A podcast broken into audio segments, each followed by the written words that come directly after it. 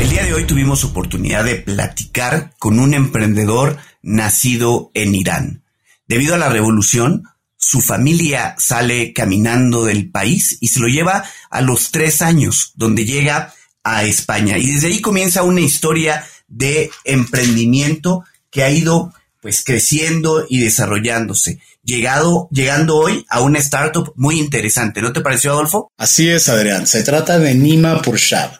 Él en 2012 lanza su primera startup, la cual cerró en 2016, pero luego en 2019 emprende con Minu, una HR Tech especializada en salario on demand, que hoy en día ofrece más de 35 soluciones a empleados y que ha evolucionado de una manera impresionante. A sus cuatro años no se pueden perder la historia de cómo ha evolucionado Minu a través de la voz directamente de su propio CEO, aquí en Cuentos Corporativos. Hola, has venido a escuchar nuestras historias, ¿verdad? Entonces, bienvenido a Cuentos Corporativos, el podcast donde Adolfo Álvarez y Adrián Palomares hacen de juglares y nos traen relatos acerca del mundo de las empresas y de sus protagonistas. Prepárate escuchar interesantes historias acerca del management, startups, compañías exitosas y fracasos empresariales.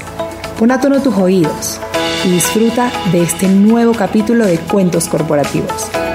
Y como todo cuento, este también empieza con un había una vez. Que lo disfrutes. Adrián, en distintas oportunidades hemos abordado el sector de tecnología en recursos humanos, también conocido como el HR Tech. Y recientemente, estamos hablando de diciembre de 2022, Bloomberg consultó al cofundador y socio director del fondo argentino Newtopia, a Mariano Meyer, sobre su pronóstico acerca de las HR Tech en América Latina. Él dijo que es un sector que está teniendo un fuerte crecimiento, con distintas ópticas y herramientas en un momento donde el mundo del trabajo está con grandes cambios. ¿Qué te parece? Así es, Adolfo. La verdad es que es muy interesante. En la nota publicada por Bloomberg, Mariano comentaba que por un lado tenemos a muchas personas que tienen empleo, pero que no están contentas y satisfechas. Y por otro, tenemos el reto de hacer un mix entre lo remoto y lo presencial. En América Latina, dentro de las HR Tech, también están surgiendo startups que están buscando conectar oferta con demanda de talento tecnológico, o las que están brindando recapacitación, beneficios flexibles para los empleados, los que combinan la parte financiera y dan salarios bajo demanda, préstamos o tarjetas corporativas a sus colaboradores. La verdad es que HR Tech es un mundo grandísimo. Y existen algunos profesionales de capital humano a quienes hemos consultado y consideran que el HR Tech está saturado, por lo menos en México. Es un buen tema para debatir y es por eso que hemos invitado a un experto que nos va a ayudar a conocer más acerca de este sector. Pero para presentarlo, vamos a decir como siempre nuestras palabras mágicas. Había una vez un joven que nació en Irán y creció en España.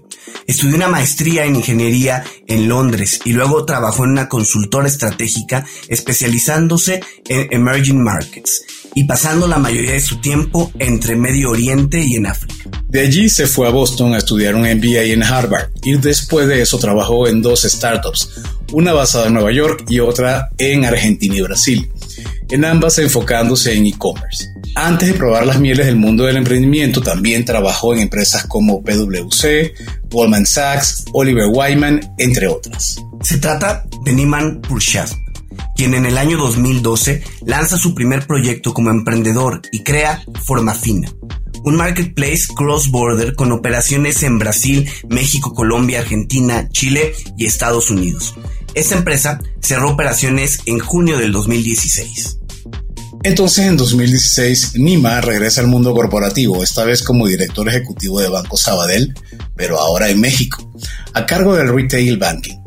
Sin embargo, su estancia en el mundo Godín sería menor a tres años, ya que decide renunciar y cofundar Minu. Minu es una startup pionera en el concepto de salario on demand, el cual consiste en pagar al empleado la parte proporcional de su salario cuando lo necesite, con el fin de resolver cualquier imprevisto, aunque solo pueda disponer del equivalente a los días trabajados. Nima, bienvenido a Cuentos Corporativos, es un gusto tenerte con nosotros. Adrián, Adolfo, un placer estar aquí, ¿cómo estáis? Muy bien, muy contentos, Nima, de tenerte con nosotros. A ver, eh, también vale la pena comentar, para quienes no lo saben, tuve el gusto de conocer a Nima, justo, bueno, Adrián y yo casualmente en diferentes momentos, tuvimos el gusto de conocerlo cuando estaba lanzando Minu en 2019. Adrián por una parte, yo por otra, pero dejemos que sea Nima directamente que nos cuente su vida mucho, mucho antes de, de Minu. Nima, ¿cómo era tu infancia? ¿Eres una persona inquieta? ¿Eras un joven eh, con muchas ideas? ¿Fastidiabas mucho a tu mamá? ¿O realmente eras un tipo muy, muy tranquilo? Yo, yo que mucho que lo que marcó mi, mi infancia fue eh, fue la historia, digamos, de nuestra, de nuestra familia. Nosotros, como justo decía, justo decía Adrián, yo, mis padres son iraníes, yo soy iraní, eh, nazco en Irán y a los tres años estalla la revolución en Irán. Y eso, eso en un momento cierran las fronteras, nadie puede ser el país, un momento muy, muy complicado en la historia del país. Eh, y mis padres toman la decisión de, veían que el país se ha convertido lamentablemente en lo que se ha convertido hoy, toman la decisión de, de, salirse, escaparse. Mi familia no es musulmana, es de otra religión, no son muy religiosos, pero también esa, esa comunidad tuvo muchos problemas. Entonces mis, mis padres agarran sus pertenencias, digamos, todo lo que pueden llevar en sus espaldas, un niño de tres años en un brazo y deciden escaparse. Y se escapan en ese momento, están todos los aeropuertos, los puertos cerrados, se escapan a pie por la frontera Turquía. Eh, llegan a Turquía después de, te puedes imaginar, un viaje de semanas a pie, eh, eh, ¿sabes? preocupados obviamente si, les, si en el camino les encontraban los guardias de la frontera. Llegan a Turquía y en ese momento España anuncia que da asilio político a refugiados iraníes. Y mis padres venden lo poco que tenían y se van a España se van a un, centro de refugiados en el sur del, país. En ese momento Estados Unidos anuncia lo mismo y mucho de esa comunidad de esos refugiados se va a Estados Unidos, pero mis padres se, se enamoran, digamos, de España y deciden quedarse ahí. Empiezan de cero, no hablan ni una palabra de español, no, han perdido todas sus pertenencias, digamos, empiezan completamente de cero, eh, en Madrid. Entonces yo mucho mi, mi, infancia creo que se marcó, como mucha diáspora iraní en la revolución, pero se marcó por ese, digamos, ese evento, ¿no?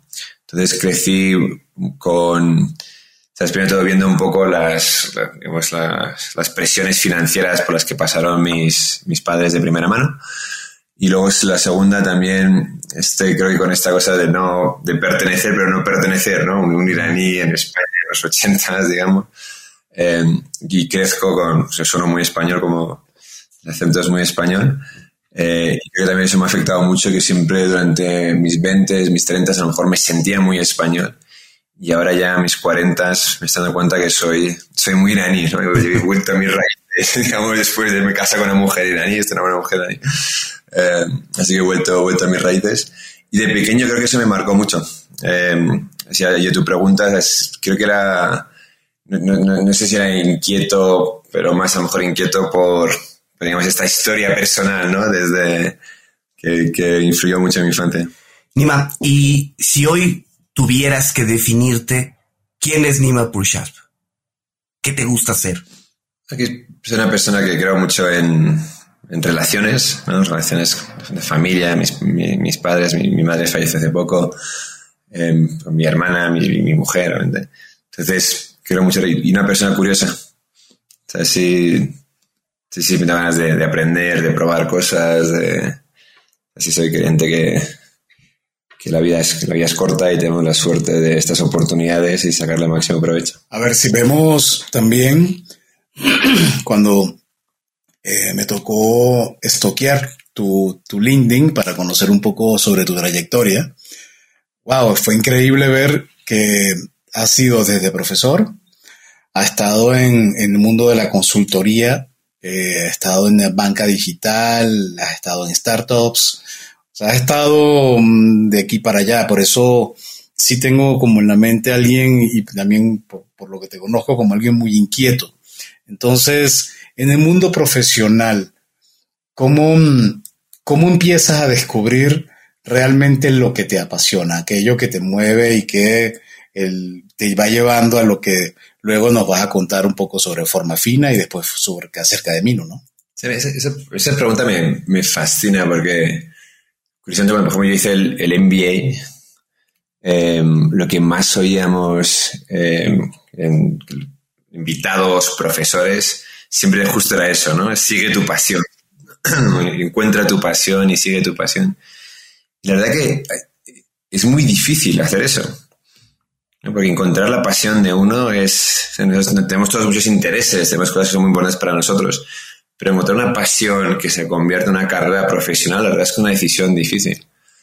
Tiene un profesor en, en Harvard que me fascinaba y una cosa que él decía mucho, que sonaba siempre muy, muy poco intuitivo, era que decía, eh, decía fracasa mucho y fracasa muy seguido. Que te chocaba un poco, ¿no? Porque decías todo el mundo estaba ahí porque la gente era muy, era mucha perseverancia, ¿no? Era, pero, un poco el, punto que le hacía es que es muy difícil que nosotros sepamos lo que de verdad tenemos pasión sin haberlo vivido. Y él usaba siempre el ejemplo que, por ejemplo, ¿sabes? él sabía también una, una, un trabajo en una consultora en McKinsey, un trabajo que siempre estaba convencido que quería ser consultor, y luego llegó ahí después de pocos meses, sabía que no era lo suyo. Entonces había como una opción, ¿no? De seguir buscando y seguir probando y seguir trabajando y vivir, pues ya me, ya aprenderá que me gusta, etcétera, o tomar la decisión que es muy difícil, decir, ¿sabes qué? Esto no es lo mío, me, me voy, me voy a buscar mi pasión, ¿no? Y un poco para responder a tu pregunta, creo que mi carrera profesional ha sido mucho de eso. No sé, no sé si es bueno o malo, pero he sido muy de... No, no, sabía, ¿no? Empecé una carrera en consultoría y em, en Oliver Wyman y la verdad es que ahí se me fue bien, pero en un momento me di cuenta que si me quedaba me iba a hacer socio en breve, me iba a quedar mucho tiempo ahí y, y me di cuenta que esa no era mi pasión. Y también me di cuenta que no, no, tenía claro lo que era mi pasión, por eso me fui a hacer el MBA. Eh, y durante el MBA fue mucho de descubrir, de hablar con muchas diferentes personas y creía que mi pasión era trabajar en el mundo de tecnología y fui a trabajar en unas cuantas diferentes startups. Eh, y también ahí me di cuenta que trabajar en, startups, digamos, de otros, no, era mi, pasión. Así que fue muy, muy eh, probar y equivocarse, digamos, hasta... Pero sí soy un convencido que es muy difícil saber tu pasión. Es una cosa que queremos que todos tenemos muy claro. Pero saber lo que te apasiona como carrera profesional eh, creo que la mejor forma es, es, probar muchas cosas y tomar decisiones difíciles. Dejar una carrera de consultoría antes de hacerte socio es una decisión muy difícil. Dejar una carrera en banca donde te pagan muy bien es una decisión difícil, ¿no? Dejar, unirte a startups de otros donde eres parte del equipo ejecutivo y tu salida, estas son decisiones muy difíciles. Pero justo creo que todos tenemos cierto tiempo de nuestra carrera profesional y la diferencia entre hacer algo que te guste y hacer algo que no te gusta es, es brutal, ¿no? Lo he vivido yo, que esta es mi segunda startup, Minu. Mi primera startup, que hice muchos errores en esa startup, sin duda, y aprendí mucho. Pero creo que el error más grande que hice es que estaba haciendo un proyecto que se resolvía un problema que no me apasionaba. Y creo que especialmente cuando emprendes, porque cuando emprendes tienes muchas crisis existenciales, ¿no? Porque las cosas van, tienes altibajos, van momentos difíciles. Y creo que en esos momentos difíciles que todo el mundo tendrá, el estar seguro de que lo que estás haciendo es porque es un problema que te apasiona, hace, hace toda la diferencia. Oye, a ver, regresemos un poco a Forma Fina, que ya nos platicabas, eh, que fue tu primer emprendimiento. ¿Qué es Forma Fina? Ya, ya nos, ya comentábamos en la introducción que eh, fue un emprendimiento que cerró en el 2016, pero duró cuatro años, así que muchas cosas seguramente se hicieron bien.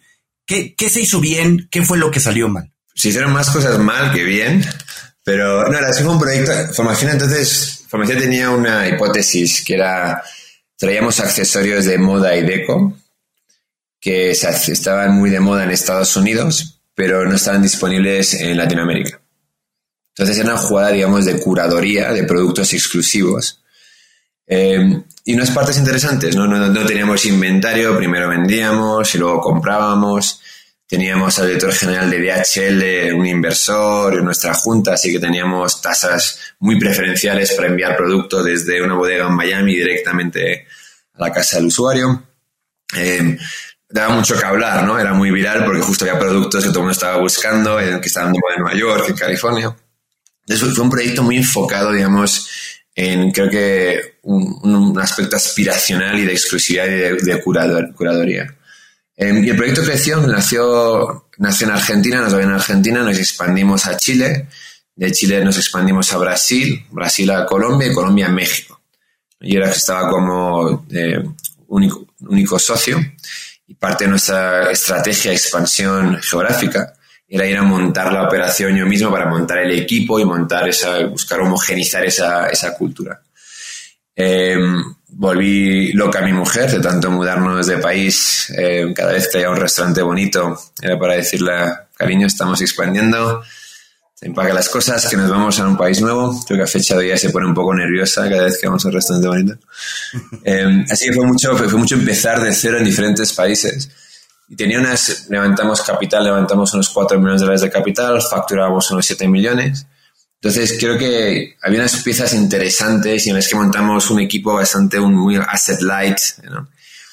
pero y cometí muchos errores. Entonces esa empresa fracasó, fracasó por muchas razones. Tuvimos unos temas, digamos, también de, nos impactó mucho el, el FX, nos impactó cómo cambiaron las reglas de importación en el país, no solamente importábamos el producto, etcétera pero también errores que hice yo.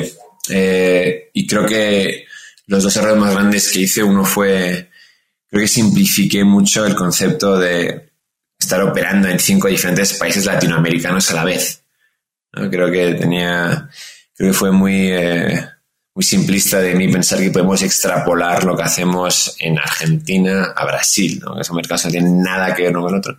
Y cuando estás en diferentes mercados y tienes Tienes, tienes diferentes, digamos, equipos, que mercados muy, muy con, sus propias complejidades. La complejidad en general del proyecto se incrementa de forma exponencial. Em, y creo que, creo que eso fue un error muy grande. Creo que, es, pierdes mucho foco y pagas. Y creo que la razón típicamente por expandir muchas veces no es la razón correcta. Uno cree que está creando valor de la empresa o que está siendo más atractivo para inversores, para una inversión. Em, y eso creo, que me influiría mucho, por eso Minu está solamente en México, no tenemos planes de México. Creo que esa fue una, y luego la otra que también fue muy interesante, otro error que hicimos, es que los unit economics al, al principio eran muy atractivos. Nosotros vendíamos, tenemos un buen margen, ¿no? Vendíamos productos, exclusivos. Muy aspiracionales, entonces teníamos un buen margen, comprábamos wholesale, comprábamos, enviamos directamente pero cuando fue cambiando el tipo de cambio y cuando fueron cambiando los costos de importar, esos unit economics empezaron a, parecer muy diferentes. Eh, y creo que no reaccionamos rápidamente, suficientemente rápido. Creo que, creo que es una de las cosas también de aprender, de ser muy honestos con qué está pasando en tu negocio. Esto está pasando, no está funcionando, aceptémoslo y reaccionemos muy rápidamente. Pero si me preguntas qué fue el error más grande que hice en forma fina, creo que elegí, yo elegí el proyecto incorrecto para mí mismo. Porque me parecía que era un modelo interesante, me parecía que era un modelo que podía tener mucho potencial, pero no me apasionaba el problema de conseguir darle acceso a personas a productos de deco y moda exclusivos que no tienen acceso en su propio país. Y, y ese para mí fue el aprendizaje más importante. Yo creo que tomé una decisión de, hacer ese proyecto Em, por las razones equivocadas, porque leían las noticias de proyectos parecidos en otros países que les iba muy bien, porque veía que había mucho apetito de inversores en ese espacio, en ese momento, y creo que eso fue un error. De hecho, Niman, corrígeme si me equivoco, pero por esa época también estaba muy en auge Hawkers, ¿no? Exacto. Era una millonada impresionante eh, de los proyectos que creo que más cash, más, cash y, y además reventaron la el mundo de la pauta digital a través de Facebook. O sea, fue un caso, y después quitando los temas donde entraron algunos paisanos míos venezolanos y después la cosa se puso un poco turbia. Pero en, arranque, Hawkers fue un caso de éxito en España, ¿no? No, sin duda. Y justo, justo fue la época también de que Flash Sales se hizo muy, muy de moda. ¿no? Tenías Fab, tenías Guild, tenías estas empresas que estaban creciendo muchísimo. Y creo que eso fue parte del error que hice yo lo que lees en las noticias, primero todo, es una versión, ¿sabes? Muy, digamos, una versión es un mundo perfecto, digamos, ¿no? No, no, entiendes lo que está pasando detrás, ¿no? No, no lo puede apreciar. Y luego también creo que es un error buscar tendencias, ¿no? Cuando al final del día lo que cada uno tiene que buscar su proyecto, su problema que le apasiona.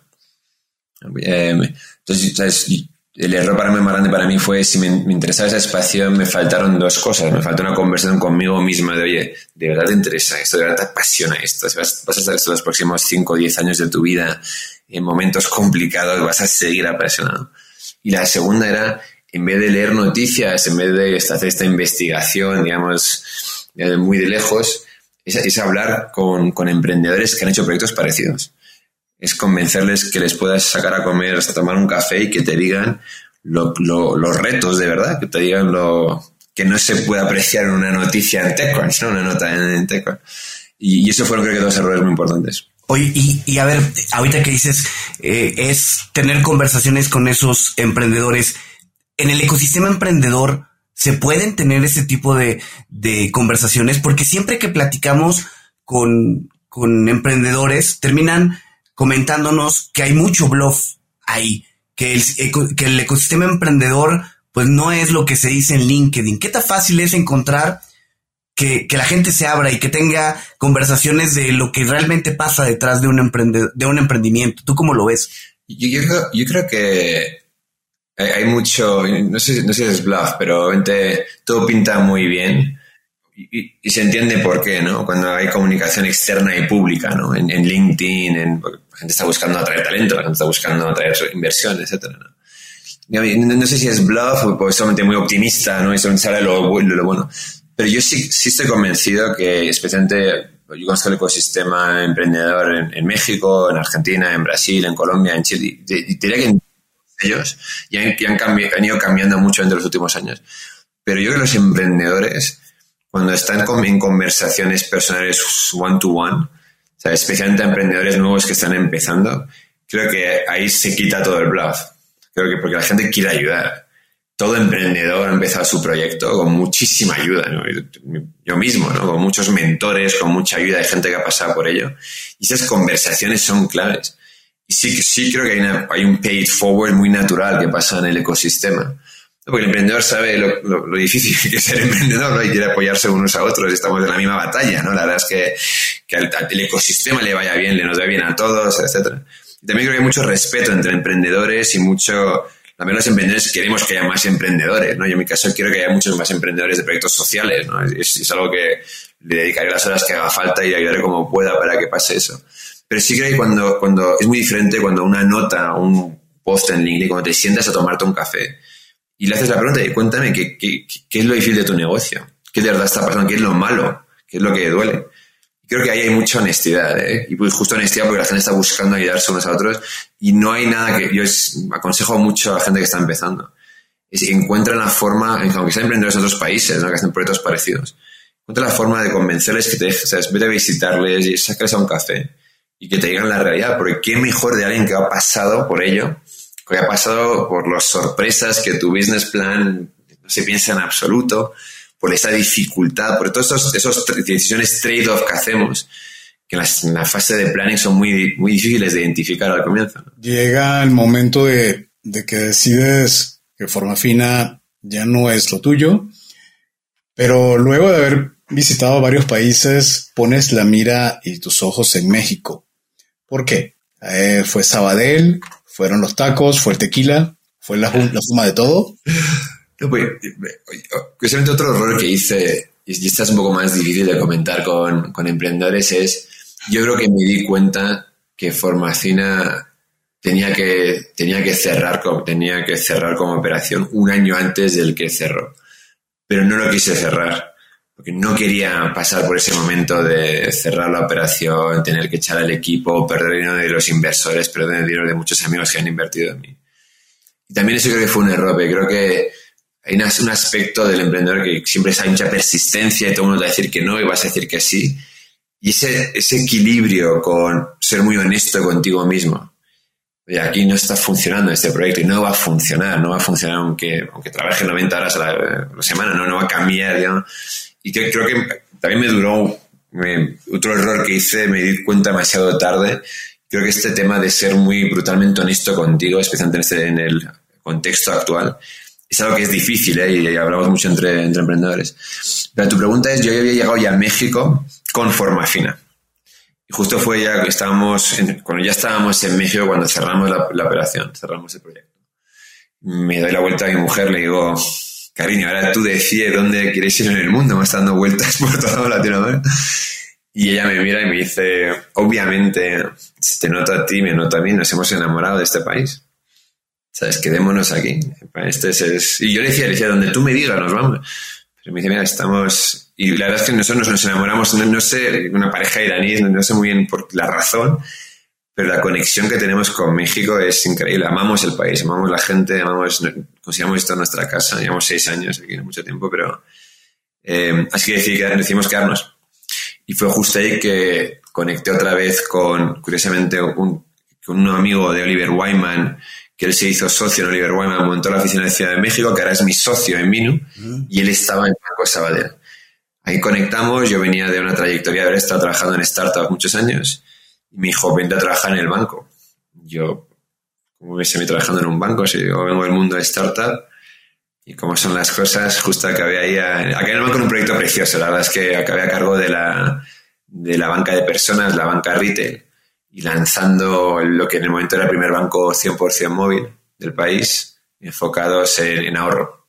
Así que un proyecto precioso y también yo necesitaba, que también es una cosa que aconsejo mucho a emprendedores, ¿no? cuando pasamos por fracasos, que la mayoría pasamos por fracasos, eh, pues tomemos nuestro tiempo para recuperarnos, ¿no? También psicológicamente y luego financieramente también, ¿no? Pero, pero psicológicamente, porque emprender es duro, ¿no? Y, no puedes emprender a, medio gas, no puedes emprender con poca energía, tienes que, tienes que estar, estar con todo, digamos, ¿no? Entonces eh, hay diferentes etapas en la vida que uno necesita estar dándolo todo y necesita luego recuperarse y, digamos, volver a recargar energías, que justo fue, lo que hice. Yo fui al banco, era un proyecto precioso, me, encantó, me encantó lo que hicimos, muy orgulloso del equipo lo que lanzamos. Eh, y hasta el principio decía yo, ¿sabes que No sé si voy a volver a emprender pero como son las cosas, todos mis amigos me decían que era cuestión de tiempo y te, tenían razón. Oye, y a ver, platícanos, ¿cómo surge la idea de Mino? ¿En qué momento fue ese que se le llama ese momento wow donde dijeron, aquí hay una idea interesante? Sí, yo, no sé tanto si estas cosas son momentos wow, no, no es un momento, entonces no estás en bici, no tienes otra idea que te caes. creo que la, verdad que surgió para, yo, sí estaba convencido que quería hacer un proyecto de impacto social. Y justo por mi experiencia en forma fina, me di cuenta que, en mi próximo proyecto quería hacer un proyecto que ayude a la sociedad, porque sabía que eso tenía una pasión para eso y que puede, puede haber días buenos, puede haber días malos, puede el proyecto fracasar, pero habrás contribuido a una causa que te da mucho orgullo personal, ¿no? Entonces, si hay que hacer un proyecto de impacto social, nos hemos enamorado de México, justo con quienes son mis socios, ellos un español, un italiano, casados con mexicanas, llevan aquí de 9 a 14 años. Eh, y empezamos mucho a hablar de algo, hacer algo para contribuir nuestro granito de arena a un país que no es, que nuestra casa, ¿no? Nos ha tratado, nos ha tratado también. Y luego también empezamos a mucho pensar en este tema de salud financiera. ¿no? Yo me llamo del mundo de finanzas y luego también del mundo de tecnología.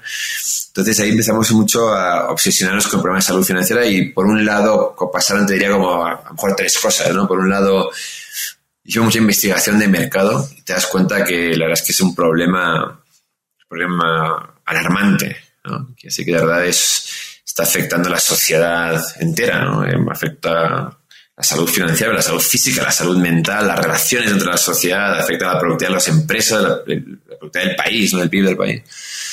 Y luego, y luego las estadísticas también son, son muy preocupantes, ¿no? Un 80% viene de nómina en nómina, sin tener ningún ahorro, hay baja educación, educación financiera, baja cultura de ahorro, menos de 10% de un ahorro, 30% acaban enviando préstamos, buscando préstamos para gastos recurrentes, comida, transporte, y en un país donde no hay leyes de usura. Entonces tienes algunas tasas en el mercado que, que, son, que son abusivas, deben de ser ilegales. Eh, y hay mucha gente vulnerable, porque el 20% tiene seguro de salud, 10% tiene seguro de vida. Entonces, ese, aspecto. Luego empezamos a hacer, la, segunda fue a hacer muchas encuestas. Y las encuestas nos dimos cuenta que la gente odiaba estar endeudada y que estaba muerta de estrés el nivel de ansiedad era increíble. La gente decía que no dormía bien, y le a ver si no lleva la quincena, voy a tener que pedir dinero prestado a mi hermana en la comida del domingo, y esto, y era una cosa muy visible, la gente no entendía muy bien sus préstamos, y acababa con, no, sabía bien la tasa, no sabía bien el eh, los plazos, la verdad es que salió, información de esos encuestas y esos eh, focus groups que hicimos, que era, era muy preocupante, ¿no? Eh, la gente estaba muy endeudada, sin saber y muy, muy estresada, ¿no? Y luego la tercera fue una anécdota más personal que fue justo el, portero, y curiosamente me pasaba esto justo la semana pasada, pero el portero de mi edificio donde vivo eh, eh, me, pedía ayuda para llegar a la quincena.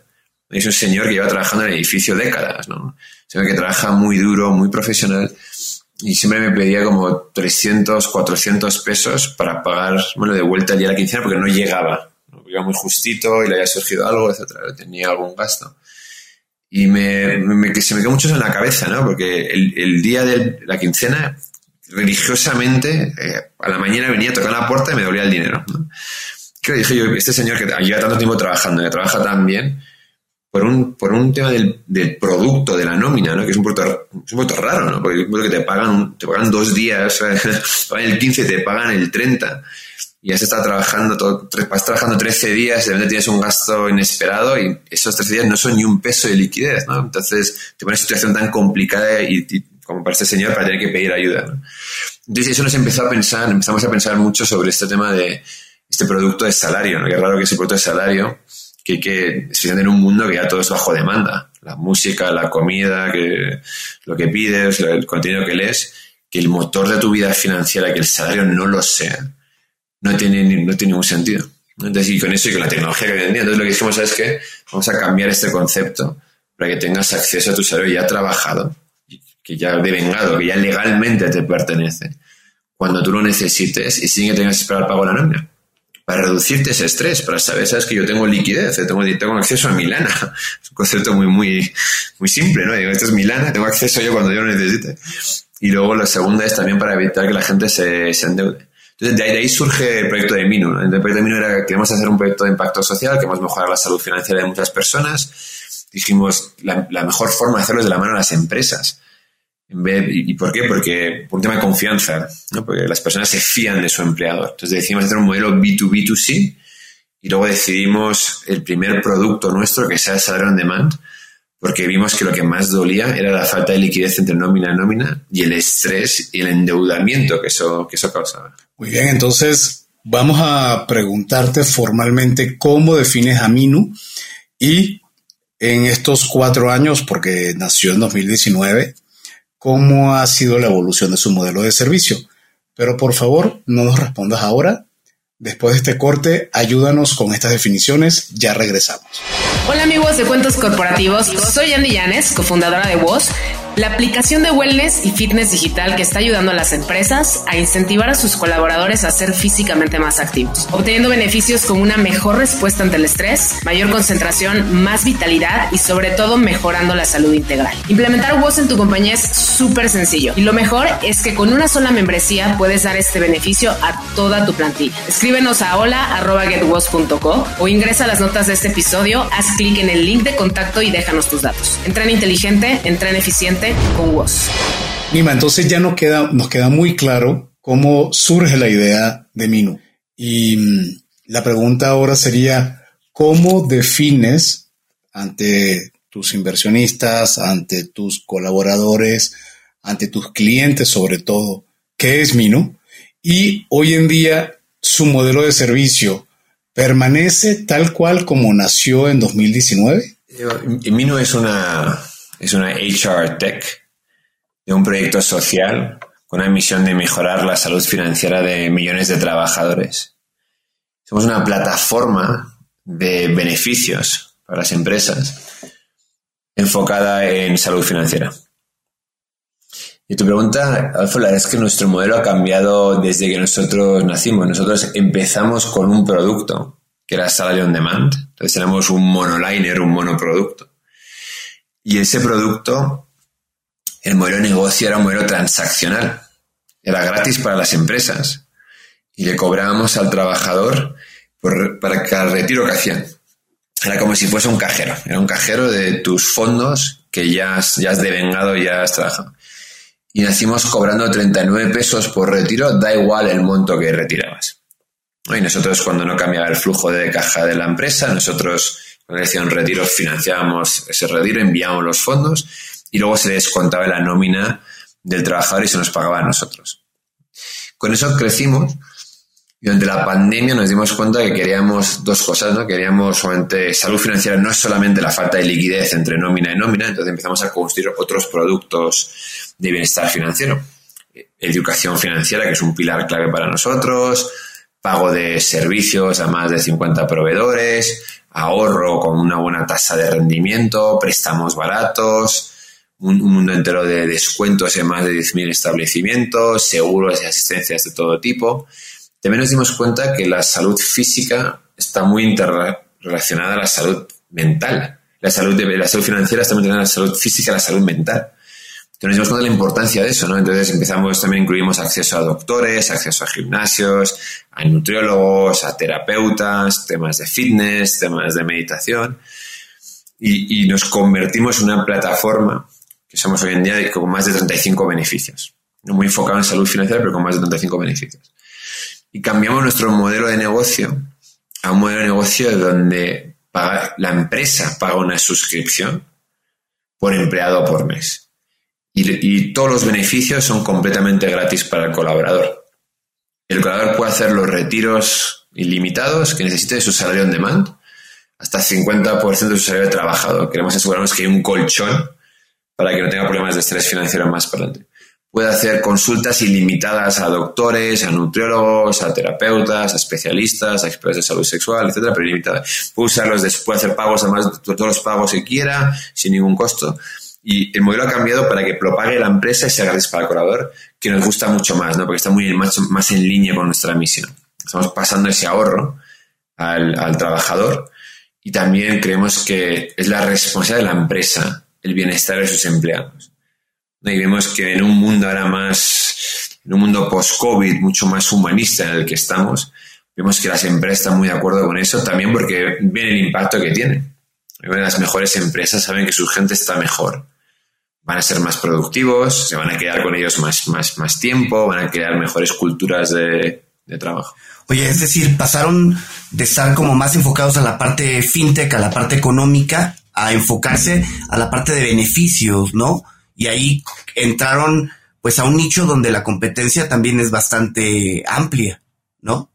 Correcto. Nosotros nos evolucionamos, digamos, a una plataforma más completa de beneficios, justo como comentas creo que la, diferencia nuestra que tenemos con otros players que tienen beneficios es que diría que son dos cosas. Una es la forma que está hecha nuestra plataforma.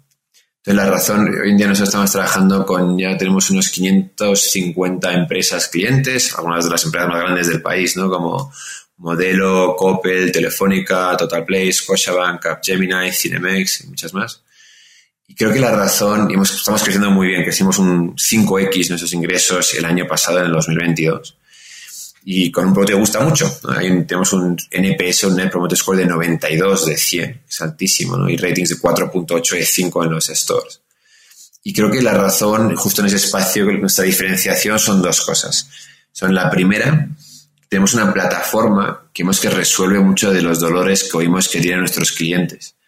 Los clientes, los pymes nos dicen yo tengo prestaciones de ley y ahora tienes todos estos todos estos, estos beneficios a un precio muy atractivo, ¿no? Nosotros cobramos entre 59 pesos a 88 pesos en función de los módulos por empleado por mes.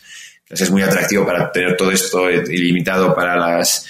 Si fueses a comprar esos beneficios por su cuenta, te, te, costaría casi 10x de lo que nosotros cobramos lo que les gusta dicen, sabes que yo, las pymes dicen, sabes que yo tengo todos esos beneficios de golpe, benefits in a box, a un precio increíble, ¿no? Y con una empresa que trabaja con todas las empresas grandes del país. Eh, pero la otra nos dicen, las empresas medianas y grandes nos dicen, sabes que yo tengo beneficios de diferentes proveedores, pero eso me causa, me causa mucho confusión para mis empleados, ¿no? Porque tienes una, un beneficio en esta otro una página web, pero otro tienes que llamar un número de teléfono. Y luego también yo como recursos humanos veo una, veo como esto es información, pero está desconectada. Y le atrae mucho el hecho de que tengas todo en un mismo sitio. Entonces Entonces, una misma experiencia para todos los, para todos los beneficios. Entonces, el colaborador vuelve al mismo sitio y tiene todos sus beneficios. Y la segunda es que tienes un portal que tienes reporting y dashboard holístico. Y lo que te permite tener una visión, tener una estrategia integral de tus beneficios, que es algo que según un estudio de Mercer, 80% de las empresas mexicanas están buscando. Esa es una. Y la segunda, también el dolor que oímos mucho, dice, sabes que yo doy beneficios, pero la gente no lo usa, la gente no lo valora.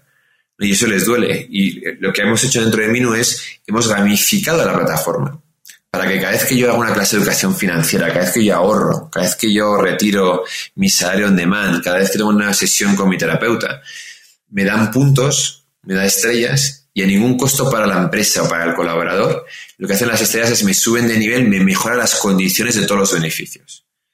Entonces mi ahorro que está al 8% de recursos disponibles en cualquier momento, que ya es altísimo, ahora es un 9% mi cobertura al seguro, que era 100.000 de seguro de muerte accidental, que era 100.000 pesos, ahora son 200.000 pesos.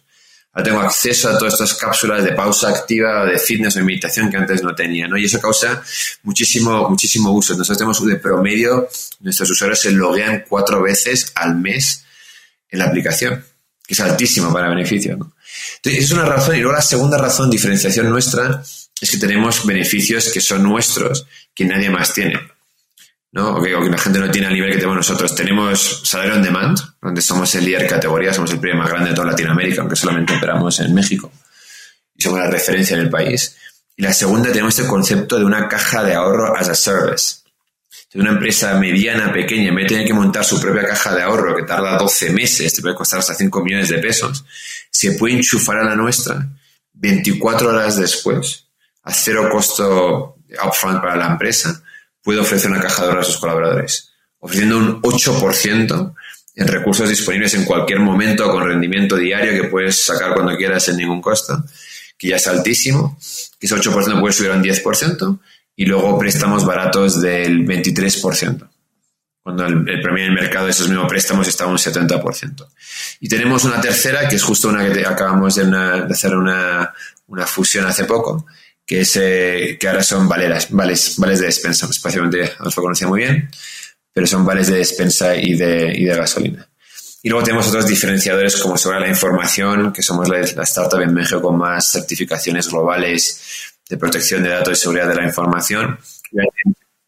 Es el portafolio más grande de clientes y con mayor nivel de satisfacción. ¿Verdad que desde lo que comenzaron al día de hoy está impresionante todo lo que se, ha, se han expandido, ¿no? Este, lo platicábamos recientemente, este famoso concepto del all-in-one, pero aquí es bastante all. Eh, y eso me lleva a preguntarte, recuerdo que, que, en el pitch inicial, en 2019, hablabas que tenías el soporte de un fondo, creo que era un fondo de Facebook, y me parece que también era de Bill Gates, ¿no? ¿Era algo así? nosotros tenemos con tres tipos de inversores que nos, nos apoyan tenemos un, grupo, justo el primer grupo que es el que comentabas, que son inversores de impacto social. Y ahí teníamos, desde el comienzo, nos ha apoyado un fondo que se llama Village Global, que es el fondo de Mark Zuckerberg, eh, de Facebook, de Bill Gates, de Microsoft y de Jeff Bezos de Amazon. Luego tenemos otros fondos como Next Billion Ventures, como Salcantay, todos son, son fondos que se enfocan mucho en, proyectos que impactan la sociedad de forma positiva. Y luego tenemos otros fondos que son ya fondos o de fintech o fondos globales de HR Tech, como son QED, como son FinTech Collective, FJ Labs, Vostok, etcétera, Nazca aquí en México. Y luego también trabajamos mucho con, con family offices. Entonces trabajamos con una variedad de family offices dentro, dentro del país que nos ayuda mucho también con presencia y con, con desarrollo de negocio. Oye, y recientemente levantaron una ronda puente, ¿no? De 10 millones de dólares antes de llegar a la, a la Serie B y una línea de deuda por 20 millones de dólares. ¿Cuál es el plan con esos recursos? Platícanos. Sí, claro. Nosotros a fecha de hoy en total hemos levantado 50 millones de dólares, justo como comentas, 23 de deuda, 20 en esta ronda, ya hemos levantado 3 antes de deuda, luego 27 de equity. Y la razón, la deuda la levantamos para financiar los retiros. Eh, entonces, este año acabamos de lanzar, a principios de año lanzamos con el grupo Modelo y es para 30.000 colaboradores suyos en toda la República. Entonces, estás hablando de un cliente muy grande que va a tener muchas necesidades de retiros y justo para eso hemos levantado. Y luego también estamos lanzando con Coppel este año Tengo en Cobre estamos hablando de 105.000 empleados. Entonces, justo para tu pregunta, Adrián, ahí levantamos la deuda para poder financiar esos los retiros sin tener que usar nuestro propio balance sheet, nuestro propio working capital. Y luego la otra que levantamos, digamos, la parte de deuda, es para seguir creciendo y enfocándose en nuestra distribución. La verdad es que vemos que, vemos que el mercado, el HR Tech, creo que el mundo de HR Tech ha cambiado mucho estos años. Creo que COVID ha tenido mucho que ver con ello, pero que ha causado que la importancia del el rol de recursos humanos haya cambiado. Después de COVID el peso que tenía recursos humanos ha evolucionado de ser más reactivo históricamente a ser más proactivo, a tener la oreja del director general, a tomar decisiones importantes, innovadoras para proteger a, su gente. Pues pasa por momentos difíciles, ¿no? Muchas empresas han de hacer recortes, luego justo han tenido que cuidar. Y había un momento que todos se acuerdan de qué decisiones tomó la empresa, qué decisiones tomó recursos humanos. Entonces vemos que la voz de recursos humanos en muchas organizaciones ha cambiado de forma muy positiva, ¿no? Y la segunda, que tenemos llegado a un momento como parte de eso, es que se dan cuenta que el rol que tiene la tecnología lo que ves que en recursos humanos que había mucho foco antes en atracción de talento, pero más y más ven que la tecnología, las plataformas, el impacto que puede tener, especialmente en el talento. Desde el punto de vista de hay un ROI muy claro ahí. Nosotros hicimos un estudio, por ejemplo, hace el año pasado con la Universidad de Harvard, que muestra que Minu mejora la retención en un 20% anual. Es un, ahorro ya muy importante y es un ejemplo muy bueno de, de, pues yo invierto en tecnología y mira que qué retorno, retorno eh, consigo. Yo creo que, digamos, el mundo de, estamos viendo que el mundo de HR, HR Tech está pasando por una transición y una evolución muy interesante y yo creo que ya está aquí. ¿eh? Yo creo que ya las, los líderes de recursos humanos, su percepción de usar e invertir en tecnología ha cambiado mucho, especialmente en los últimos dos años. De hecho, en el pasado, en otras grabaciones, Adrián y yo hemos platicado que pareciera que el recursos humanos fue el último de la fila, ¿no? se hizo mucho con comercial, con la parte de operaciones, ni hablar de tecnología. Y, seguía viendo que HR seguía con el hojita de Excel, con notitas y todo muy, muy manual. Y de repente, Bloom explota. Y, y ahora mm, hemos estado viendo, por ejemplo, una revolución de lo que ha sido este famoso tema de lo all-in-one y recientemente ustedes con la entrada en Plerk y otros jugadores que también han entrado al mundo de los vales, eh, me llama la atención que están tocando un tema donde, a ver, no, lo, no es mentira y es conocido en el sector. Y Adrián y yo que venimos de ahí lo conocemos. Siempre se ha dicho que el mundo de los vales es el mundo de dinosaurios. Es un mundo que ha cambiado poco, es un mundo que tecnológicamente ha tenido poca evolución, a diferencia como tú lo, has manejado en, en Sabadell, donde ha habido una revolución digital impresionante en el mundo de fintech. Eh, ¿Cómo visualiza Minu y si, si, has podido hablar con otros founders de otras compañías? ¿Hay algo que va a cambiar en este mundo transaccional? ¿Podremos estar hablando próximamente de los neovales?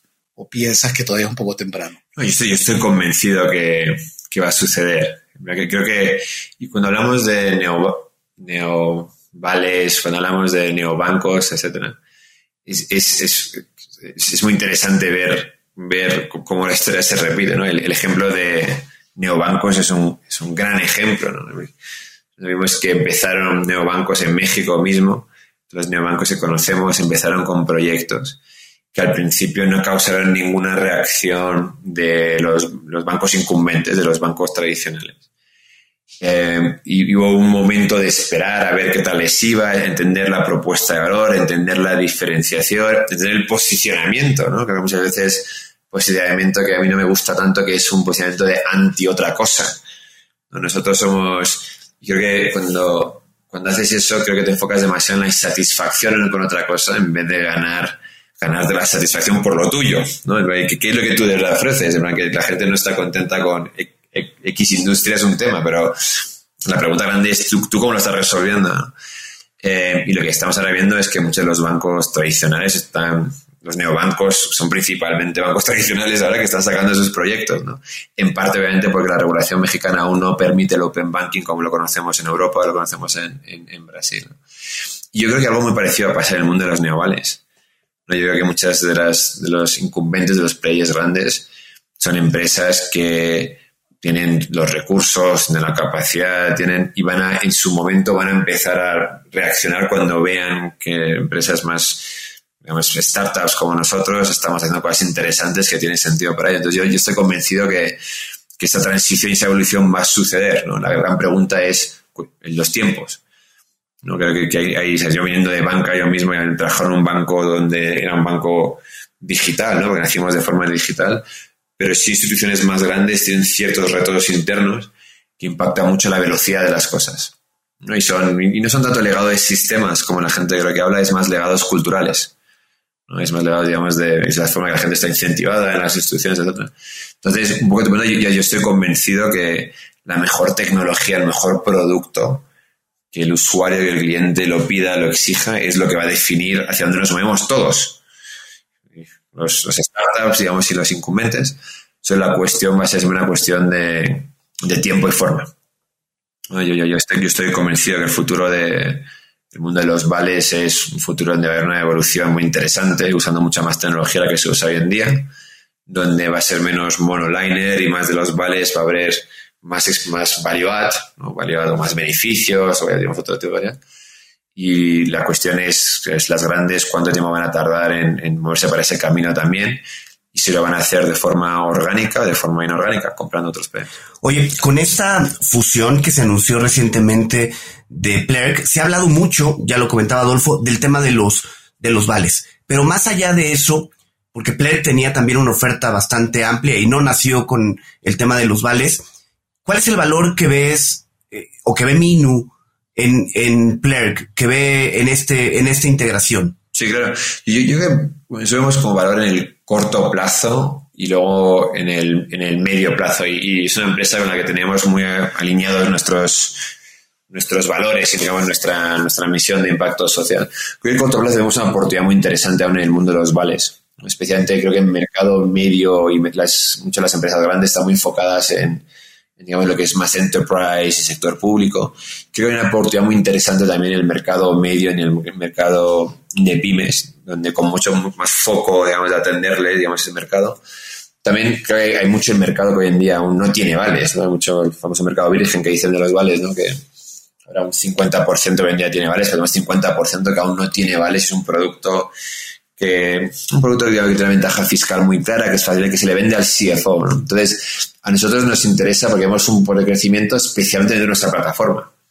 Yo tener los vales junto con nuestra, el resto de nuestros 75 beneficios, se hace un módulo muy interesante, especialmente porque puedes hacer como un cross-sell, hasta puedes ofrecer los vales a un precio mucho más atractivo, hasta gratis, como parte de la plataforma en sí y vemos que muchas de las del criterio de decisión de con quién trabajar es el vale en sí, pero luego también y qué más ofrecéis, ¿no? Y creo que Mino está en una buena situación porque tenemos tantos otros beneficios probados, validados por tantos clientes. Eso, digamos, en el corto plazo vemos una, creo, una, una oportunidad muy interesante de crecimiento, de impulsar el, el, gran crecimiento que lleva, lleva la empresa los años. Y luego la segunda, más en el medio plazo, creo que encaja muy bien en nuestra visión y en nuestro roadmap no es tener, tener vales, tener un medio de pago, tener un que es muy high touch, que la gente usa muy seguido, creo que es justo encaja en lo que estamos construyendo ahora y mejorando, que es el mundo de beneficios flexibles.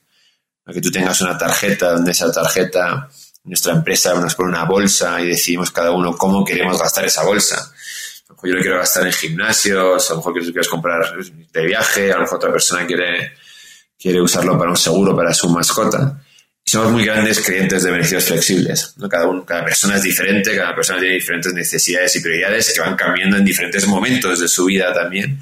Y creemos que esa flexibilidad es muy importante que se le puede ofrecer. Entonces, para nosotros la fusión con es un motor de crecimiento en el corto plazo y una aceleración del roadmap en el que estamos trabajando en el medio plazo hacia el mundo de beneficios flexibles. Entonces me llega a preguntarte, eh, ya hoy, comparado con Forma Fina, ya llegaste más o menos al mismo nivel, cuatro años.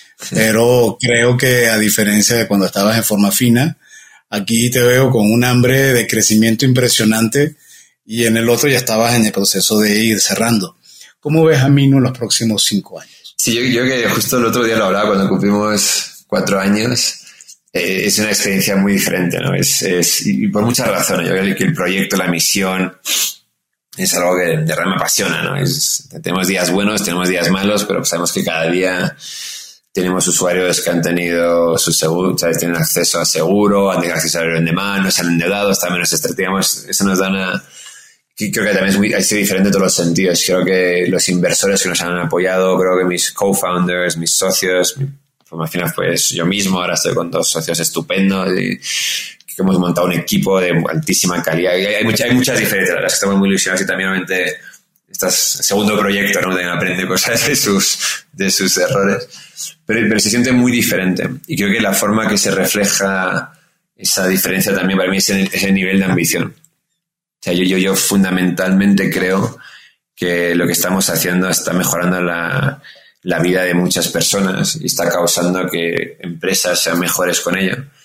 Y creo que el usar tecnología para mejorar el activo más importante que todos coincidimos, que tienen todas las empresas, que es, que es su gente. Creo que hay tanto que hacer ahí. Entonces vemos que hay una tendencia, justo como comentábamos antes, que las empresas más y más están dando cuenta de eso. Y dentro de ese mundo hay tanto que hacer, ¿no? Y eso es lo que estamos buscando. Y tu pregunta es, si yo creo que en los próximos cinco años sí ya saldremos de México, aunque hemos estado aguantando mucho de México, porque tenemos obviamente clientes que nos piden ir con ellos a otros países, partners que nos piden ir con otros países, tenemos ambición global nosotros, nosotros mismos. Y luego la segunda es creo que estaremos, tenemos más y más producto que estará impactando la vida financiera de los trabajadores. Y cuando pensamos en vida financiera, pensamos en todos sus sentidos, ¿no? porque al final del día la, nuestra vida financiera es una parte core de nuestra vida que toca todos nuestros diferentes aspectos. ¿no? Y eso se convertirá que ofrezcamos más productos y más módulos para las empresas, para los colaboradores, para que juguemos un rol más, más importante más con más impacto en mejorar la vida financiera de los colaboradores. Mima, pues la verdad es que es impresionante lo que están haciendo con Minu y ahora nos toca pasar a una parte más personal. ¿Te gustan los cuentos? Sí, claro, como todo buen iraní. ¿Tienes algún cuento favorito o algún escritor de cuentos favorito? Escritores tengo muchos favoritos, pero cuentos favoritos, cuentos favoritos, por ejemplo, yo tengo, nuestros nos, nos gusta mucho contar cuentos, ¿no? Eh, y, y, yo soy un apasionado del backgammon. El juego del backgammon. Y me gusta mucho el backgammon, pero creo que refleja una cosa muy interesante también sobre los retos en la vida y sobre el emprendedorismo. Y hay un, hay un cuento que los iraníes nos gusta contar, porque los iraníes creemos que el backgammon se inventó en India, en Persia, que ya sabes la realidad, pero nos gusta decir eso. Y eh, siempre contamos que los, los indios inventaron el ajedrez, porque el ajedrez viene de, la India, y se lo enviaron a los iraníes. Les dijeron, este juego, este juego refleja lo que es tener éxito en la vida. Porque para tener éxito en la vida tienes que ser muy inteligente, porque el backgammon es mucho de pensar. Y los iraníes tomaron eso y lo y enviaron de vuelta a los indios y enviaron el backgammon. Y dijeron, este juego es el juego que refleja, que refleja el éxito en la vida. Para tener éxito en la vida tienes que ser inteligente, tienes que ser estratégico y tienes que tener suerte. Porque backgammon es un juego que tiene un equilibrio muy bonito entre la suerte, los dados, ¿no? Y tu capacidad de juego y tu estrategia, etc. Pero me gusta mucho esta historia, porque me gusta mucho el backgammon, también soy un loco el backgammon, pero me gusta mucho este juego, esta historia también porque creo que ese juego de verdad refleja la realidad y me, hace mucho pensar en el emprendedorismo. ¿no? Que hay, hay, momentos que tienes malos dados.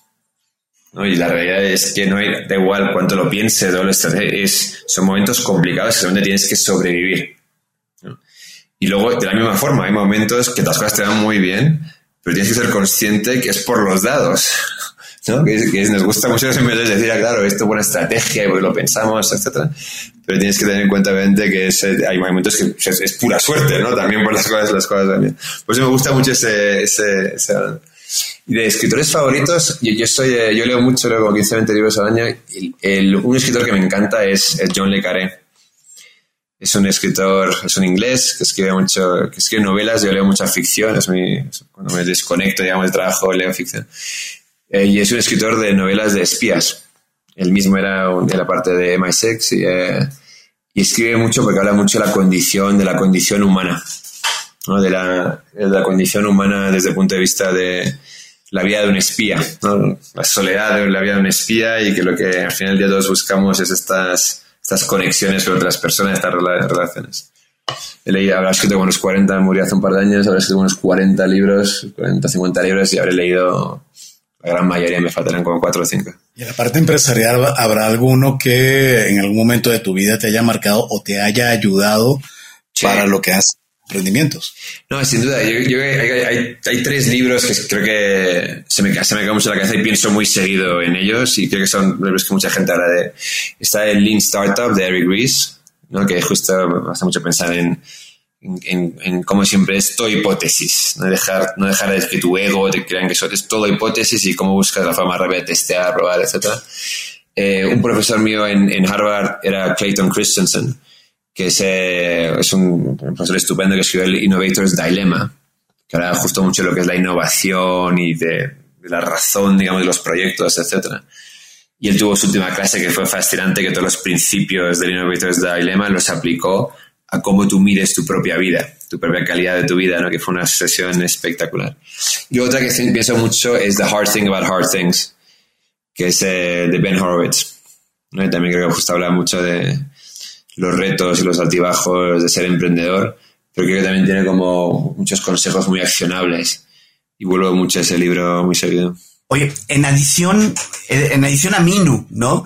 ¿Alguna aplicación móvil o un gadget tecnológico que recomiendes, ya sea en lo personal o en lo profesional? Sí, soy un loco, soy un loco de este mismo. Yo ahora soy un loco de gadgets, tengo ahora el, el Aura Ring. El, eh, y creo que bueno este es, es, una gran es, es, un sensor que te mide tu, tu heart rate y tu heart rate variability para ver cómo duermes, cómo... Eh, y es esas cosas grandes que muestra que cuando empiezas a medir algo, cómo empiezas a cambiar tu comportamiento. Entonces yo desde, con esto mido, te mido muchas cosas, pero mido que también duermo y esto me, me, ha cambiado el comportamiento. Y a las diez y media me pongo nervioso que no quiero dormir porque si no por la mañana me va a dar una mala noticia que no he dormido bien. Eh, pero, pero, creo que, la, sí, que, creo que sirve mucho. Creo que todos los, los, los, gadgets de medir tu salud muy seguido con ciclos de feedback muy cortos ayuda muchísimo para cambiar comportamientos de forma positiva.